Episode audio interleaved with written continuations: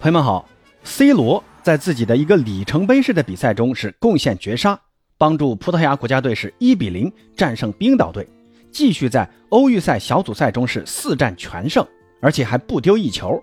那 C 罗在这场比赛继续代表葡萄牙队首发出战，这场比赛也是 C 罗代表国家队出战的第两百场比赛，所以呢，八哥说这也是 C 罗的一个里程碑式的比赛。那这场比赛也刷新了足坛历史上。代表国家队出战次数最高的一个吉尼斯纪录，在代表国家队出战的这两百场比赛中，C 罗总共为葡萄牙国家队打进一百二十三球，这个也是另一个由 C 罗保持的记录。C 罗在赛后的采访中说，他不在乎记录，但是记录却一直跟着他。那之前呢，很多 C 罗的球迷呃私信我啊，让我来聊一聊 C 罗，因为之前 C 罗去了沙特联赛啊，我就没怎么关注 C 罗。那也不知道聊些什么，就一直没有做关于 C 罗的节目。那这一次的欧预赛，葡萄牙国家队，呃，C 罗是踢了两场比赛啊，都是首发出战，打满全场的。那再加上三月份的欧预赛，C 罗也踢了那两场国家队的比赛。那今天这期节目呢，咱们就简单的聊一聊八哥对于 C 罗在这几场比赛的一点粗浅的看法。先简单说一下这几场 C 罗的一个数据表现啊。三月份和六月份的这四场国家队的比赛呢，C 罗全部是首发出战。三月份的两场比赛，C 罗是贡献两个梅开二度。那六月份的这两场比赛呢，C 罗是贡献了一记绝杀球。那总共是打进了五粒进球。从数据上看呢，这个四场五球，这个数据啊，对于 C 罗来说还是不错的啊。从这几场的这个首发来看呢，新任的葡萄牙主帅马丁内斯还是极其的信任 C 罗的。呃，场场都是安排 C 罗首发的。这个马丁内斯之前是执教比利时的，在执教比利时的时候呢，也是非常喜欢用这种经验丰富的老将的。世界杯上啊，你看比利时队即便是有特罗萨德这样状态出色的左边锋，但是马丁内斯呢，还是更愿意使用队内的巨星老将阿扎尔。所以啊，也不难理解马丁内斯对于 C 罗的使用，那就是要充分发挥 C 罗作为球队内的巨星的作用。利用丰富的比赛经验来帮助球队，而且 C 罗的射术和门前的嗅觉还是有保障的。你看这次的绝杀就是一个很好的例子，C 罗就是能在门前捡到这样的机会，而且呢也能把握住，这个就是比赛的经验。那当然了，葡萄牙队这几场的比赛的对手啊都比较弱，那这些对手无法给葡萄牙制造什么真正的威胁，可能也就这场打冰岛啊。嗯，冰岛队的这个防守的实力还是比较强的，给葡萄牙制造了不小的麻烦。啊，这也导致这场比赛葡萄牙队的这个发挥其实也并不是很好啊。呃，面对对手的这种强硬的防守，葡萄牙队还是明显的缺乏这种攻坚能力的。那需要球队中有这种一锤定音的能力的。而 C 罗在这场比赛除了这个进球，在其他时候的发挥啊，呃，在我看来其实并不是很好的。甚至还有一个疑似的倒地踢人和假摔黄牌那这个呢也就引发了一个小话题啊，跟大家互动一下：C 罗是否真的适合在这支葡萄牙队首发呢？那我先说一下我的结论啊，我认为在现阶段以 C 罗这个状态还是没有问题的。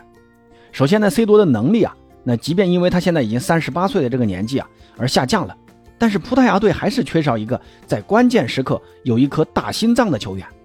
C 罗的这个任意球的技术还在，门前的嗅觉还在，这些呢就是 C 罗的优势。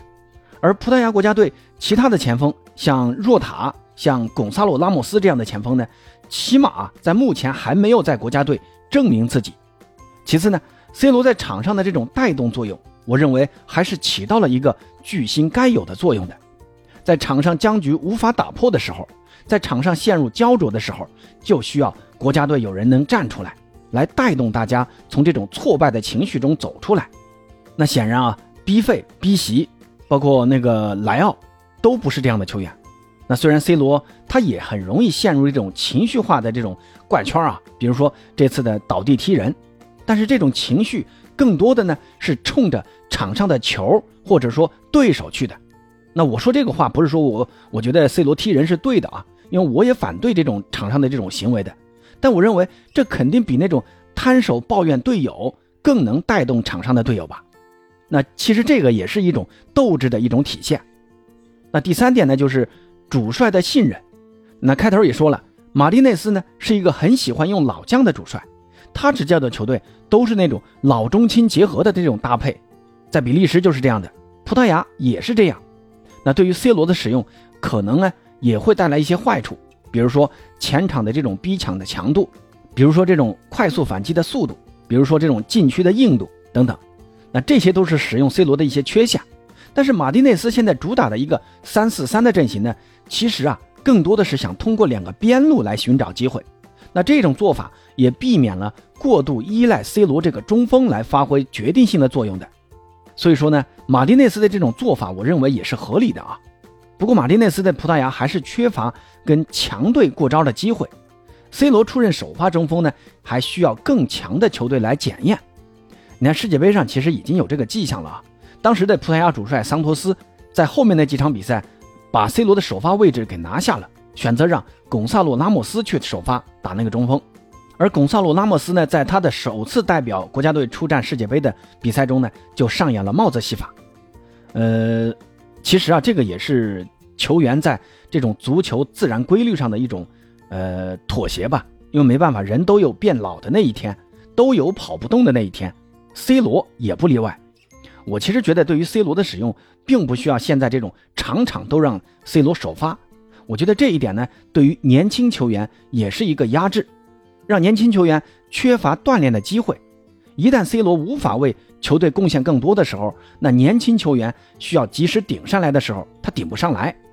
而且这种场场首发啊，对于 C 罗来说，对于体能的要求也更高。在大赛前呢，我觉得还不如选择性的轮换一下。那既要锻炼年轻球员，也可以让 C 罗得到更多的休息的机会，让他能把体能在更关键的时候来发挥出来。呃，不知道 C 罗的球迷对于葡萄牙国家队中 C 罗的这个地位啊是怎么看的？可以在评论区啊，咱们一起交流一下。那说到 C 罗呢，都知道 C 罗现在在沙特联赛踢球啊，现在这个沙特联赛啊非常的火爆，这几天呢是接连宣布了签下了不少的来自五大联赛的球星。切尔西的中场坎特在昨天就官宣加盟了本泽马所在的吉达联合队。本来呢，坎特一直是在跟那个利雅得胜利在谈的，也就是 C 罗现在带的这支球队。因为利雅得胜利一直想要坎特，没想到最后还是让吉达联合给抢走了。如果坎特能联手 C 罗，广大的 C 罗球迷可以想象一下这个画面啊。